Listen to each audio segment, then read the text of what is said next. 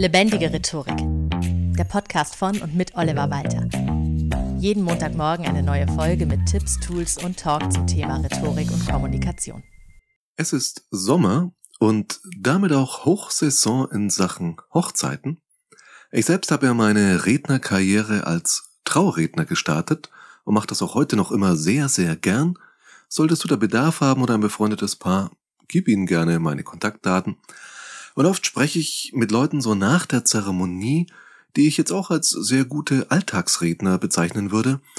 Und die sagen mir dann sowas wie, also sowas wie du da gerade gemacht hast, so eine Traurede, nee, das könnte ich nicht. Ich habe manchmal echt den Eindruck, der Respekt vor dieser Art von Rede ist oftmals unfassbar hoch. Und das hat auch ein paar Gründe. Also im beruflichen Alltag oder auch in Diskussionen mit KollegInnen oder im Freundeskreis handelt es sich eigentlich immer um Überzeugungsreden, die wir halten. Also von Argumenten und Positionen geleitete Reden. Ich erkläre dir, warum ich für dieses oder jenes bin, oder erläutere dir die Vor- und Nachteile eines Urlaubs in Norwegen, jetzt so als Beispiel, würde ich aber als Hochzeitsredner die Vor- und Nachteile der Eheschließung abwägen, in einer Traurede, hätte ich vermutlich den Beruf verfehlt. Auch eine reine Argumentation für die Ehe ist nicht angebracht, also gar nicht nötig. Das Brautpaar wird es sich schon gut überlegt haben. Anders zum Beispiel bei einer Produktpräsentation. Da willst du die potenziellen KundInnen oder GeschäftspartnerInnen überzeugen. Naja, eigentlich sogar noch mehr als überzeugen. Du willst sie nämlich von deinem Produkt begeistern.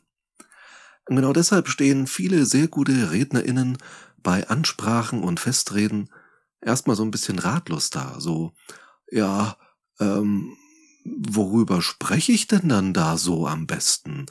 Also kein Produkt, keine Dienstleistung, es gibt jetzt keine Argumente für und wider. Ja, ähm, was tue ich dann da? Worüber rede ich? Worüber du sprechen kannst und was du sonst noch bei einer Festrede oder einer ähnlichen Ansprache beachten solltest, das erkläre ich dir jetzt. Zunächst mal gibt's ja schon einige Anlässe, zu denen solche Festreden gehalten werden. Alle LokalpolitikerInnen können davon ein Liedchen singen. Im Bierzelt, beim Schützenverein, bei der Öffnung der neuen Räumlichkeiten der Kindertagesstätte und all sowas. Und dann, was jetzt normale Menschen in Anführungszeichen öfter passieren wird, sind natürlich runde Geburtstage, Firmen- und Dienstjubiläen, oder eben, naja, Hochzeiten. Rede als Trauzeuge, Trauzeugin, als Brauteltern oder auch als Brautpaar selbst. Anlässe gibt's auch heute noch mehr als genug für Ansprachen und Festreden. Hier jetzt fünf Tipps für dich, was du bei einer Festrede oder Ansprache beachten solltest. Nummer eins Gilt für alle Arten von Reden, aber ganz, ganz besonders bei Festreden nochmal mehr als sonst, nämlich fasse dich bitte kurz. Denn niemand mag es, wenn der Landrat als Grußwort irgendwo bei einer Veranstaltung dann 20 Minuten alleine schon spricht. Niemand mag es, wenn du die Rede bei einer Hochzeit ewig und ewig auswälzt und das geht jetzt schon so ein bisschen über in Punkt Nummer zwei, der heißt nämlich achte bitte auf dein Timing. Denn wenn du zu lange redest, das hatte ich wirklich mal den Fall bei einer Hochzeit, habe ich das erlebt, privat, da hat der Brautvater seine Rede gehalten direkt vor der Buffeteröffnung. Und er redete länger als er gesollt hätte, und im Hintergrund wurde schon das Buffet aufgebaut, also ich konnte den Braten schon riechen und mir ist das Wasser im Mund zusammengelaufen und ich bin mir ganz sicher, das ging allen anderen Umstehenden äh, bzw. Sitzenden der, der gesamten Hochzeitsgesellschaft ging das garantiert genauso. Und der Brautvater war aber noch nicht fertig mit seiner Rede. Und immer noch nicht. Also die Rede dauerte wahrscheinlich doch nur in Anführungszeichen zehn Minuten, was meiner Einschätzung nach fünf zu viel waren. Aber sie fühlte sich an wie 30 Minuten, weil da hinten stand das leckere Essen. Verdammt nochmal, ich hatte Hunger. Von daher achte aufs Timing, mach deine Rede nicht direkt vor der Buffeteröffnung oder wenn die Band schon bereit steht zum Spielen, weil das lenkt im Hintergrund ab, wenn da die Band schon steht, da sitzt einer am Schlagzeug, da hat die Sängerin schon das Mikro in der Hand, dann schauen die Leute immer wieder dahin und denken sich, ja gut, wann ist der Typ oder die Typin, der die da jetzt gerade die Rede hält, denn mal fertig, gleich spielt die Band oder sowas. Genauso, ganz wichtig, beim Timing wenn mehrere Redebeiträge hintereinander kommen. Das passiert ja manchmal sowohl auf Hochzeiten oder auch bei Grußworten. Es gibt mehrere Gratulanten und Gratulantinnen, die etwas beitragen. Und oftmals ist es da so, wenn diese Menschen es nicht gewohnt sind, vor Publikum zu sprechen, dass sie eher so ein bisschen schüchtern sind und sagen so, nein, nein, ich will nicht der oder die Erste sein. Nee, nee, soll mal jemand anders. Ganz ehrlich, Du solltest unbedingt anfangen wollen. Denn da ist die, Aufmerksam die Aufmerksamkeitsspanne der Zuhörenden noch richtig hoch. Wenn du die fünfte Person bist von fünf Redenden, die sich auf die Bühne stellt oder ans Mikro, da haben die Leute überhaupt keinen Bock mehr drauf. Die haben jetzt schon viermal etwas gehört und du kannst jetzt versuchen, noch so originell zu sein, dass du nichts wiederholst, was die anderen vier schon gesagt haben. Aber ganz ehrlich ist eigentlich auch schon wurscht bei fünf Redenden, bei fünf Redebeiträgen hintereinander. Da haben die Leute echt keinen Bock mehr, dir noch zuzuhören bei solchen Grußworten. Deswegen warte nicht ab, sondern sag im Fall der Fälle, na klar fange ich an, sehr gern. Tipp Nummer drei: Finde einen originellen und persönlichen Einstieg. Das ist immer wichtig, aber gerade dann, wenn man eigentlich, wie das bei solchen Jubiläumsreden, Festreden üblich ist, ja jetzt inhaltlich nichts wirklich Essentielles zu sagen hat, ist es umso wichtiger, jetzt nicht so dröge einzusteigen mit dem, was die Leute eh schon alles wissen. Ja, meine sehr geehrten Damen und Herren, wir sind hier zusammengekommen zur Mitgliederversammlung des Karnickelvereins 1783 Rübezahl Schön, dass Sie so zahlreich erschienen sind. Heute ist ja auch eine Neuwahl des Vorstands angedacht und wir sind jetzt schon zum 83. Mal hier. Nein, nein, nein, nein, nein, nein, nein, bitte nicht. Ja, das sind einfach Dinge, die ziehen sich, da schalten die Leute gleich ab, weil, okay, das weiß ich schon und was Essentielleres kommt ja einfach inhaltlich nicht, weil um Inhalte geht's, wie gesagt, bei einer solchen Rede ja nicht wirklich. Also finde einen originellen oder persönlichen Einstieg, eine Anekdote, die dich zum Beispiel mit der Person verbindet, um die es geht, oder was ich auch immer ganz gerne mache, man kann bei Wikipedia zu jedem Datum des Jahres nachschauen, was da in der Vergangenheit an diesem Datum schon passiert ist. Also, ich nehme diese Episode jetzt auf am 17.07. Wenn du jetzt auf wikipedia.de gehst und 17. Juli eingibst, bekommst du eine Liste äh, Oliver Walter hat eine Podcast-Folge aufgenommen, steht leider nicht drin. Das ist anscheinend nicht wichtig genug für Wikipedia.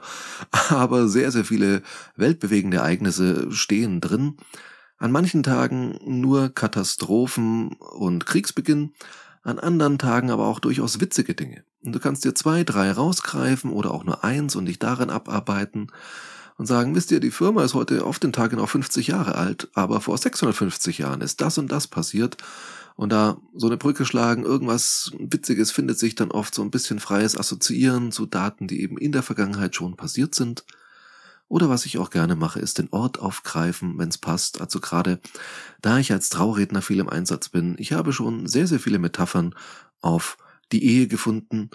Die Ehe ist wie eine Burg, so beständig und doch nur dann gut, wenn sie auch offen gehalten wird und nicht die ganze Zeit die Zugbrücke oben ist über ähm, Mühlen, die sich ständig weiter drehen und immer frisches Wasser brauchen, um am Laufen zu bleiben. Also man kann mit dem Ort, an dem das Ganze stattfindet, durchaus auch sehr viel machen, wenn es ein Ort ist, der ein bisschen was hergibt. Ich hatte schon sehr originelle Orte für Hochzeiten. Ich stand schon auf einer Schießbahn in einem Flugzeughangar. Also es ist immer schön, sich da so ein bisschen dann noch was zum Ort zu assoziieren. Wie gesagt, zum Datum, zum aktuellen Wetter. Es gibt so viele Dinge, an die man sich da so ein bisschen dranhängen kann, um das Ganze zum Einstieg ganz nett zu machen. Tipp Nummer vier. Ich habe schon gerade erwähnt, du kannst zum Einstieg auch eine persönliche Anekdote erzählen, die dich mit der Person verbindet, um die es zum Beispiel geht. Oder mit dem Thema, um das es geht, beim Kanickelzüchterverein, erzählst du halt zum Beispiel irgendwas, dass du auch ein Kaninchen hattest in der Kindheit, das, ja, was weiß ich, vielleicht irgendein witziges Kunststück konnte, keine Ahnung. Sei so persönlich wie nur irgend möglich, aber, und das ist jetzt ganz wichtig, stell niemandem bloß.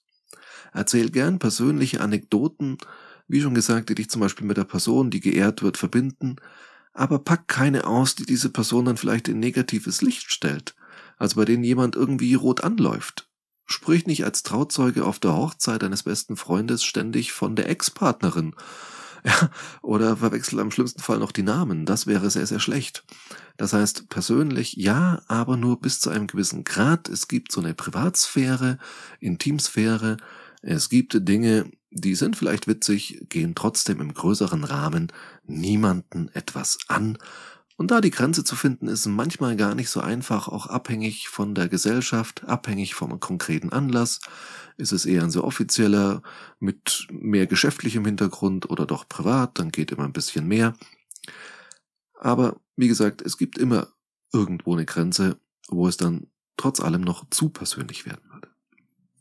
Punkt 5 ist jetzt der größte und wichtigste bei einer Festrede, nämlich wir haben kein Thema direkt, also keine Inhalte, keine Argumente, und trotzdem brauchen wir eine klare Struktur. Die sollte nämlich für dich und auch für die Zuhörenden wahrnehmbar sein. Sonst steigen entweder die Zuhörenden aus oder zusätzlich verlierst du selbst komplett den roten Faden, faselst vor dich hin und brichst entweder irgendwann ab, so von wegen, ja, äh, also was ich eigentlich damit sagen wollte, ja, ähm, viel Spaß. Oder du kommst vom Hundertsten ins Tausendste und hörst gar nicht mehr auf, vor dich hin zu labern, weil du nicht mehr weißt, wann du fertig bist. Und dann greift wieder Punkt eins: fasse dich kurz. So, wenn wir von Struktur reden, gehen wir die Struktur einer Festrede einmal durch. Sie unterscheidet sich nicht so groß von anderen Reden. Man kann sie nur sehr, sehr viel knapper halten, weil, wie gesagt, Festreden niemals so furchtbar lang sein sollten. Auch eine Festrede oder Ansprache hat natürlich eine Einleitung. Meist enthält diese auch die je nach Anlass mehr oder weniger formelle Begrüßung der Gäste und eine kurze Hinleitung. Ich habe schon einige Punkte erwähnt, die man dafür nehmen könnte. Ort, Datum etc. Eine Hinleitung zum Hauptteil, in dem du dich dann eben ja mit der Person, dem Anlass befasst, mit persönlichen Anekdoten zur geehrten Person oder einem interessanten Zitat, das du passend zum Anlass ausgesucht hast, oder auch du denkst dir eine Metapher dazu aus, und das alles leitet dann auch schon über in den Schlussteil, in dem du aus dem Zitat, der Metapher oder der persönlichen Anekdote so irgendetwas ableitest als gute Wünsche oder etwas, was du den Leuten mitgeben möchtest für die Zukunft. Und dann beendest du das Ganze am besten mit einem Toast oder einer anderen Handlungsaufforderung. Lassen Sie uns jetzt gemeinsam anstoßen auf die nächsten 100 Jahre der Müller-Meyer-Schmidt GmbH. Heben Sie mit mir die Kaffeetassen und ja, dann hat man damit übergeleitet zum unförmlicheren Teil, zum gemütlichen Beisammensein oder wie auch immer. Das ist es in Kürze. Natürlich ist da noch viel, viel mehr möglich, die ganz hohe Kunst der Festrede, da kann man sehr, sehr viel sich austoben. Im alten Rom war es üblich, dass man Festreden gehalten hat, um zu zeigen, was für ein guter Redner man ist. Das heißt, so politische Reden und Gerichtsreden, das war die Pflicht, und die Festrede war die Kür. Und da kann man also noch viel, viel mehr rausholen, als ich dir jetzt erzählt habe. Aber das, was ich dir jetzt erzählt habe, das war erstmal die handwerklich solide Seite. Damit wirst du zumindest nicht auf die Nase fallen. Kurze Zusammenfassung.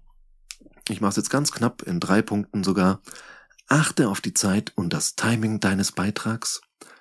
Finde einen originellen und persönlichen Einstieg, aber achte darauf, damit niemanden zu nahe zu treten. Und hab für dich und das Publikum eine klare Struktur, einen roten Faden. Hausaufgabe der Woche. Falls eine Festrede oder eine Ansprache ansteht, probier's doch gleich mal aus mit diesen Tipps. Gerne auch zu Übungszwecken, zu einem rein fiktiven Anlass kannst du dir was ausdenken. Das kann ja durchaus Spaß machen.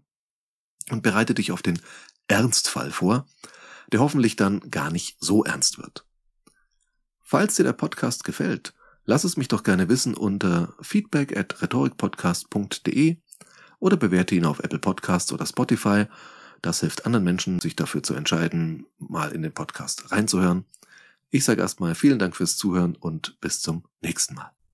Das war Lebendige Rhetorik, der Podcast von und mit Oliver Walter. Jeden Montagmorgen eine neue Folge mit Tipps, Tools und Talk zum Thema Rhetorik und Kommunikation. Wenn du Oliver Walter als Experten für lebendige Rhetorik buchen möchtest, schau doch mal auf www.walter-oliver.de.